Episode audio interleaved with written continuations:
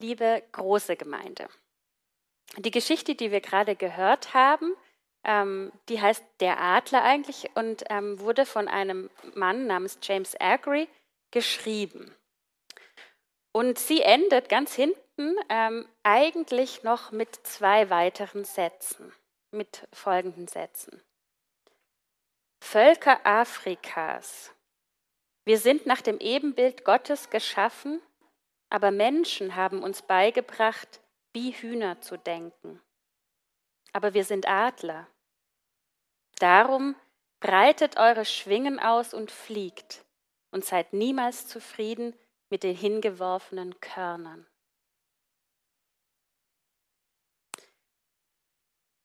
Aha, ihr merkt, mit diesem Ende nimmt die Geschichte plötzlich eine ganz andere Wendung. Die Vorbereitungsgruppe hat für die Kinder gemerkt, dass das Buch wie zwei Ebenen hat, dass man für die Kinder folgende Message überlegt haben. Wir haben gedacht, man könnte den Kindern aus dem Buch sagen, traut euch was zu. Auch wenn ihr bisher immer gedacht habt, ihr könntet es nicht oder ihr schafft es nicht oder wenn euch ähm, vielleicht eure Eltern immer gesagt haben, ah, da hast du doch viel zu viel Angst davor oder die große Schwester meint, oh, du bist doch viel zu klein und zu dumm, das kannst du ja nie, dass man dann den Kindern sagt, nein, glaubt nicht alles, was man euch sagt, spürt vielleicht selber nach, wer ihr seid, was ihr könnt. Und das kann man auch uns Erwachsenen natürlich immer wieder mal sagen. Aber die Ebene, die der Autor am Ende des, ähm, dieser Geschichte einzieht, ist eine ganz andere. Eine politische, auch aber eine theologische. Es geht dem James Agri, der eben 1857 an der Goldküste, das ist heute Ghana, geboren ist und 1927 in New York gestorben. Dem ging es um eine Kritik des Kolonialismus und um die Würde der afrikanischen Völker. Ich zitiere nochmal aus dem Buch hier. Ähm, als James Ackery diese Geschichte schrieb, waren noch alle Länder Afrikas unter der Herrschaft der Europäer, der Weißen. Und viele dieser Europäer hielten die Schwarzen, die Afrikaner, für minderwertig und dumm und sagten das ganz offen. Viele Afrikaner glaubten das schließlich, weil sie nicht so mächtig waren wie die weißen Herren und eine andere Hautfarbe hatten. Akri, also selber ein Afrikaner, der auch äh, sehr gut gebildet war und als Missionar und als Intellektueller wirkte und Lehrer, der wollte das eben ändern. Mit der Geschichte von dem Adlern wollte er die Afrikaner, also seine Geschwister sozusagen an ihre wirkliche Würde erinnern und äh, machen, dass sie wieder an ihre Zukunft glauben konnten. Hey, ihr habt eigentlich keinen Grund, euch minderwertig zu fühlen, sagt er. Ihr habt eine wunderbare eigene Kultur, eine großartige Geschichte und viele Kunstwerke in allen Teilen des Kontinents. Ihr habt das einfach nur über die Kolonialzeit vergessen.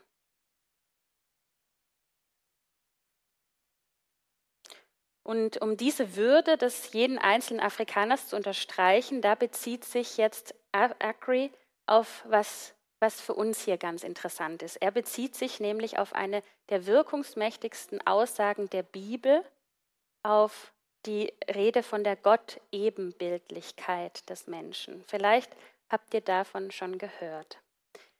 Ähm, sie findet sich in einem der ältesten Schriftstücke der Bibel, und zwar ganz am Anfang, in der sogenannten Urgeschichte, also dort, wo von der Schöpfung erzählt wird. Und dort heißt es, ich lese euch das vor, es ist also wirklich der allererste Satz in der Bibel. Wer weiß das? Das ist, am Anfang schuf Gott Himmel und Erde.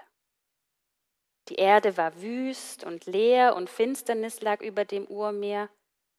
Über dem Wasser schwebte Gottes Geist und Gott sprach, es soll Licht werden und es wurde Licht. Gott nannte dieses das Licht Tag und die Finsternis Nacht. Es wurde Abend und wieder Morgen, der erste Tag. Und ihr wisst, es geht dann so weiter. Tag für Tag schafft Gott mehr von seiner Schöpfung.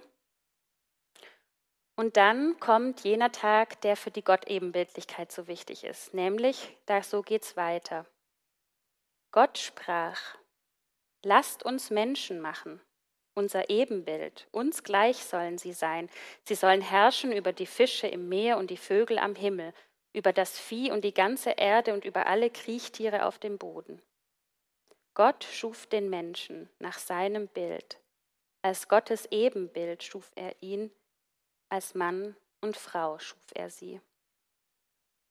Gott segnete sie und sprach zu ihnen, Seid fruchtbar und vermehrt euch. Bevölkert die Erde und nehmt sie in Besitz.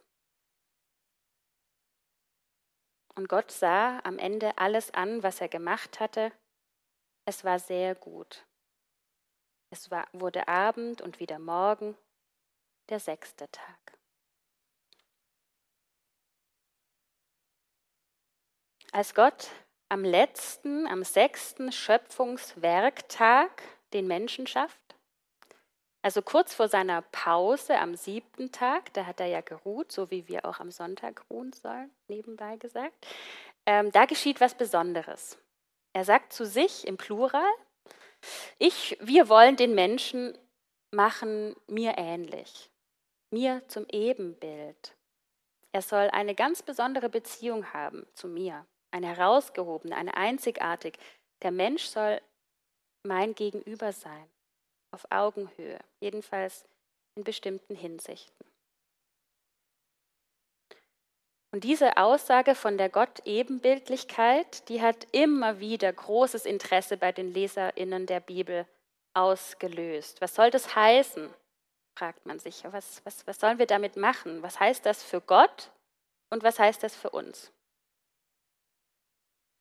Und was das über Gott aussagt, das haben Frauen im 20. Jahrhundert, da haben die sich noch mal was ganz Besonderes überlegt. Das ist auch noch interessant zu wissen, dass nämlich die sich dann gemerkt haben, also wenn es da heißt, dass Gott den Mann, den Menschen als Mann und als Frau geschaffen hat und zwar zu seinem Ebenbild, also so wie eine Kopie oder ein Spiegelbild, dann kann doch Gott nicht jedenfalls nur männlich sein sie, also Gott, ist vielleicht auch immer weiblich, dann, wenn man das so versteht, steht jedenfalls jenseits der Geschlechtlichkeit. Also, dass ich erzählt das deshalb, weil das quasi eine wichtige Einsicht war ähm, für das klassische Gottesbild, das ja Gott immer als Mann verstanden hat, also männlich verstanden hat, als Mann mit weißem Rauschebart, auf jeden Fall männlich. Das war zum Beispiel eine, eine wichtige Einsicht. Aber was zum Beispiel sagt das die Gott-Ebenbildlichkeit für uns Menschen? Als Abbild von Gott haben die Menschen eine besondere Würde. Sie sind herausgehoben, hervorgehoben von den anderen Mitgeschöpfen. Ihr habt es auch gehört, ihr sollt herrschen über die ähm, Fische im Meer und die Vögel und so weiter. Und das aber bedingt natürlich nicht nur eine Ehrenposition, sondern auch eine besondere Verantwortung für uns. Aber ja, das glaube ich, dass du und du und du, dass unsere Taufkinder, dass wir alle, dass wir alle von Gott mit Würde ausgestattet sind. Auch wir haben diesen goldenen Glanz von Gott in uns. Und zwar, das ist eben wichtig, ganz unabhängig von unseren Fähigkeiten oder Fertigkeiten.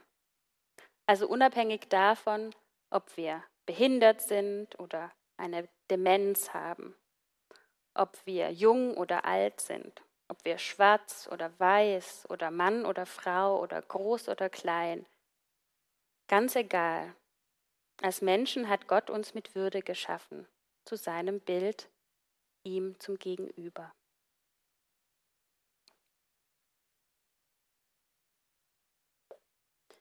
Der Kommentar am Ende des Buches, der schließt dann auch noch mit der Aussage, dass die Geschichte auch für alle anderen Völker und auch für alle Menschen gilt, die in der Gefahr seien, zu vergessen, dass sie eben so geschaffen sind, so mit diesem Ebenbild und mit dieser Würde ausgestattet sind, dass sie Adler sind und keine Hühner. Jetzt am Schluss möchte ich noch aber nicht ähm, verhehlen, dass ich auch mit dem Vergleich des Menschen mit Hühnern und Adler, dass ich da auch so eine gewisse Mühe habe. Denn wenn man das jetzt mal weiter treibt, sind wir denn wirklich alle und unter allen Umständen verhühnerte Adler, die sich nur befreien müssen, und, um sich aufschwingen und einen Raubvogel geben zu können? Ich frage mich zum einen, ob wir nicht auch, ob uns nicht auch etwas mehr Demut gut zu Gesicht stünde. Also, dass wir auch manchmal gut daran täten, zu akzeptieren, dass wir eben in manchen Hinsichten ähm, eigentlich Hühner sind und keine Adler. Es geht ja manchmal heutzutage gerade darum, nicht darum, dass wir ähm, unsere Größen und Allmachtsfantasien befeuern, sondern eher darum, sich mit der eigenen Endlichkeit, sich mit der eigenen Begrenztheit, vielleicht auch mit der Mittelmäßigkeit zu versöhnen. Und bei sowas würde diese Parabel nicht helfen. Und zum anderen behagt mir das Bild nicht nur ganz, weil es ja mit so einer Wertung von zwei Tieren arbeitet. Das eine ist das Raubtier, das andere ein Beutetier. Will sagen, wo ein Adler ist, da braucht es auch Hühner also solche, denen man als Adler überlegen ist, auf die man herabblicken und die man eigentlich ohne weiteres verspeisen darf. Um es zuzuspitzen. Wenn man zum Beispiel, aber das ist jetzt wirklich nur ein Beispiel, den Proud Boys, also jenen rechten Chauvinisten aus den USA, aber es gibt wirklich ja vielerlei solche heute, welche ähm, dem weißen Mann seine vermeintlich geraubte Würde zurückgeben wollen, diese Parabel erzählen würde, dann würden die sich sicher allzu gerne mit dem Adler identifizieren. Also was ich sagen möchte, ist einfach nur, dass äh, man daran sieht, Parabeln oder Gleichnisse, ähm, wie alle Gleichnisse, auch die von Jesus, die haben ihre Grenzen. Also nicht jede Deutung und jede Übertragung funktioniert oder stimmt mit der Intention des Erzählers überein. Und die innere Dynamik von Adler und Huhn zum Beispiel die lässt sich jedenfalls auch leicht missverstehen oder auch ähm, missbrauchen. Aber der James Ackrey, der hat seine Geschichte jedenfalls zum Glück vereindeutigt und gesagt, mir geht es bei der Geschichte vom Adler um die Gottebenbildlichkeit äh, der afrikanischen Völker. Und da merke ich, ja, diese Zusage von der Gottesebenbild, von diesem göttlichen Glanz in uns, ähm, die liegt mir als Theologin auch sehr am Herzen. Und zwar deshalb, weil die sich eben nicht dem miss missbrauchen lässt und sie wirklich ausnahmslos uns allen Menschen zugesprochen wird. Also unabhängig davon, wie selbstbewusst oder stark wir sind. Und ich sage es nochmal im Bild, göttliche Würde hat nicht nur der mächtige Adler, sondern auch das ohnmächtige Huhn. Amen.